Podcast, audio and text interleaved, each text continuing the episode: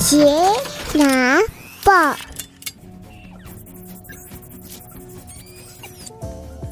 ，Hello，大家好，欢迎回到钢铁奶爸的 Podcast 频道，我是亨利。无论你是在通勤的路上、开车的途中，亦或是休息的片刻，都欢迎您一同加入我们。妈妈是可有有缺点，可有爱你，亲个去。你说爱你，给他亲一个去 去啊，不是亲爸爸啦，是亲妈妈。在这里祝天下的母亲母亲节快乐，我太太也母亲节快乐。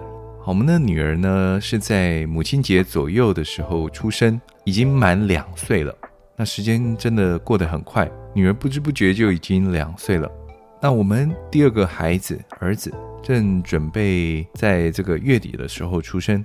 上个礼拜呢，带太太去产检完之后，医生就说，好，可能会早一个礼拜，就突然觉得好像已经快要出生了。那突然有点紧张哈，有点紧张了起来。就有了女儿之后呢，时间过得很快，我们就比较好，没有像以前这样这么关心肚子里的孩子。所以儿子好像就这样子啊，有时候跟他讲讲话，但是就是没有很多很多的这样子的关注。那忽然之间产检的时候，医生说要出来，哎呦，就突然惊觉说，我们会不会有很多的东西还没有准备？那我就开始在想啦，那那有一些嗯，像什么气座啦、待产包啦，要特别去准备，就突然有一点点紧张。那太太是说她有一点点期待了，那期待儿子出生。那他意思说，呃，已经怀胎十个月了嘛，哈，九个多月了，那终于要出来了，那很期待他出生之后的生活。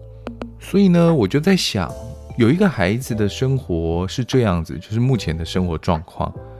那如果再多一个孩子，我们的生活会有什么样子的改变呢？肯定会改变，但是我现在只能够嗯凭空猜想了哈，就是用推测的嘛，好推想的。呃，大概就是说，我的这个汽车呢，准备要换成比较大一点点的休旅车，因为我们现在是五人座的轿车嘛，那是不是要换大一点的休旅车？好，可以装更多的东西，甚至。我还有在想说，要不要换成这个七人座？哦，那七人座后面还可以放倒啊！放倒之后呢，就可以放一大堆的什么玩具啦、脚踏车啦。哦，去 Costco 买东西的时候，也可以就直接这样子，都不用塞，就直接就放进去。因为如果多一个就四个人嘛，那平常如果还要再加人的话，那是不是七人座会更合适？哦，所以我就在物色哈，网络上这样子东看西看，然后看一下其他人的一些心得哦，一些车评。不过呢，后来跟太太稍微讨论了一下，好像觉得五人座就够了。四个人嘛，哈，我们大部分出去真的就算多一个儿子，那也是四个人的问题。当然后面孩子一定要坐汽车座椅，所以变成说。女儿跟儿子的汽车座椅哈摆上去之后呢，太太要么就坐中间哈后座的中间，要么就是坐前座，孩子就好让他们在两个人在后面。那这样实际上五人座是没有问题的啦。那东西呢，孩子还小的话，好像也不急着一定要换成很大的这个修旅车或者七人座。也许这个只是我就是想要换车的这个哈其中一个理由吧，一个动力这样子。那第二个改变可能是女儿呢，她会不会因为弟弟而吃醋？因为原本我们的这个爱就完完全全就是给她嘛，关注度也都是在她的身上。那弟弟出生了之后呢，她会不会跟弟弟吃醋？啊，就是我们照顾他，我们抱他的时候，他也要讨抱。或者说我们在逗他的时候呢，他会吃醋。我们其实早早就想到这个问题了，所以在太太怀孕的时候啊，肚子渐渐大起来的时候，我们就会啊一起跟肚子里面的弟弟一起讲话，慢慢的灌输女儿说啊，她准备要做姐姐了，要照顾弟弟，有个弟弟你要很爱他。那我想这样子的这个前 前置作业，应该会好让她成为一个很好的姐姐。那我想当然。弟弟出生之后会更不一样，也会有不同的挑战。那我想，可能还是要常常对女儿表示很多的爱，这样她才不会吃醋啊。不过没有关系，等弟弟出来了之后呢，我们再看看会发生什么样的事情。第三个就是说，儿子出生之后啊，变两个孩子嘛，那我们经济压力会不会变得更重呢？其实呢，后来我跟太太稍微算了一下，大概最重最重的花费就是尿布啊，因为尿布就是每天都要一直换嘛。那尿布没有特别仔细算啊，那那一个月就是五六千块，四五千块，但是在这个区间。啊、那女儿呢，后来长大了之后，她又自己搬尿布去搬尿布比赛嘛，哈，所以她又赢了一大堆的尿布。所以后面其实尿布的花费也没有什么太大的花费，她就是都穿自己赢来的尿布嘛，哈。那吃饭呢，一般的孩子花费比较多的就是奶粉钱。不过我们是喂母乳嘛，哈，那喂母乳的话，奶粉这一条钱就可以省下来。那女儿现在两岁。目前呢，她吃也是跟着我们一起吃，也就是说，我们买便当啦，哈，煮饭啦，那一起吃也没有特别的增加很多，所以其实在吃的部分也还好。那再加上呢，女儿她没有上托婴，也没有上幼稚园，哦，两岁嘛还没有。平日的时候会带他到这个亲子馆去上一些这个课。所以呢，他就没有花到托婴的钱，也没有花到这个上幼儿园的钱。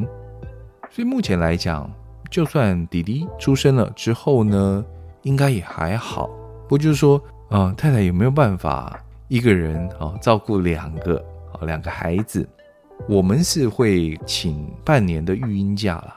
半年的育婴假，现在台北市政府就是说，你请半年的育婴假是啊给八成薪嘛。所以我觉得还可以，可能会请半年的假，那再看看照顾的状况。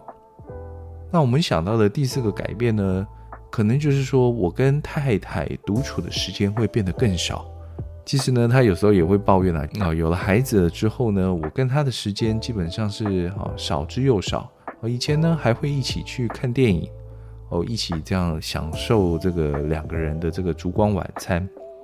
不过呢，有了孩子之后，基本上是不可能了哈。我们也没有家人可以帮我们带孩子，我们就是两个人自己顾孩子。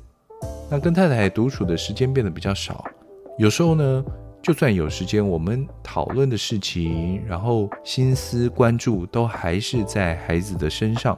那如果再多一个孩子的话，那我肯定相处的时间会更少。所以呢，哦，我有时候想到这件事情呢。